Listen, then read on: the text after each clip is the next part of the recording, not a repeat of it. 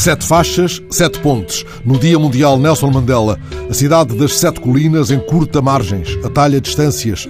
Talvez devêssemos contrariar a norma ao longo do dia nas informações de trânsito, ajudando a construir, na hora de ponta, hora de ponte. E assim, ao longo dos 67 minutos com que a ONU mede neste dia a hora de um desafio a nós mesmos, hora cheia, hora extravasante do que em nós possa ser dádiva neste dia. Talvez a informação de trânsito devesse começar por esse desatino do coração. Se alguém te oferecer um postal numa das sete pontes de Lisboa, para e aceita e lê. Assim estarás também parando, escutando e olhando, coração em trânsito.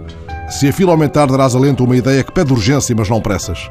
As faixas amarelas que chamam a tua atenção neste dia, neste dia Mandela, em sete pontos de Lisboa, as que cruzam o rio para a margem esquerda, mas também o aqueduto das Águas Livres, belo nome, ou o Duarte Pacheco, lembram simplesmente que hoje é dia de construir pontes. Rui Marques, o presidente do Instituto Padre António Vieira, que organiza o Dia Mandela em Portugal, sublinha que o mundo está desesperadamente a precisar de homens e mulheres pontífices, que são aqueles que constroem pontes. E que dirá o postal à tua espera de uma a outra margem no dia Mandela?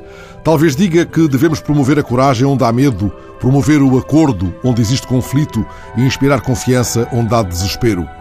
O Instituto, que tem o nome de Vieira, promove uma ação generosa no dia de Mandela. Há também nesta coincidência uma ponte subliminar. Mandela nasceu neste 18 de julho, em que assinalamos também a morte de Vieira, jesuíta, tal como o Pontífice Francisco, a quem, aliás, foram oferecidos em tempo os sermões do português.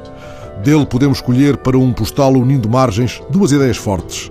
Para falar ao vento, bastam palavras. Para falar ao coração, são necessárias obras.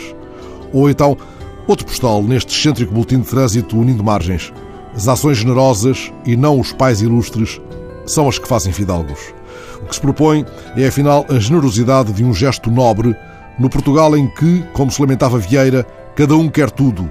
Um gesto capaz de construir pontes, mesmo que o trânsito demore um pouco mais, ou apenas o tempo em que paras, escutas e olhas.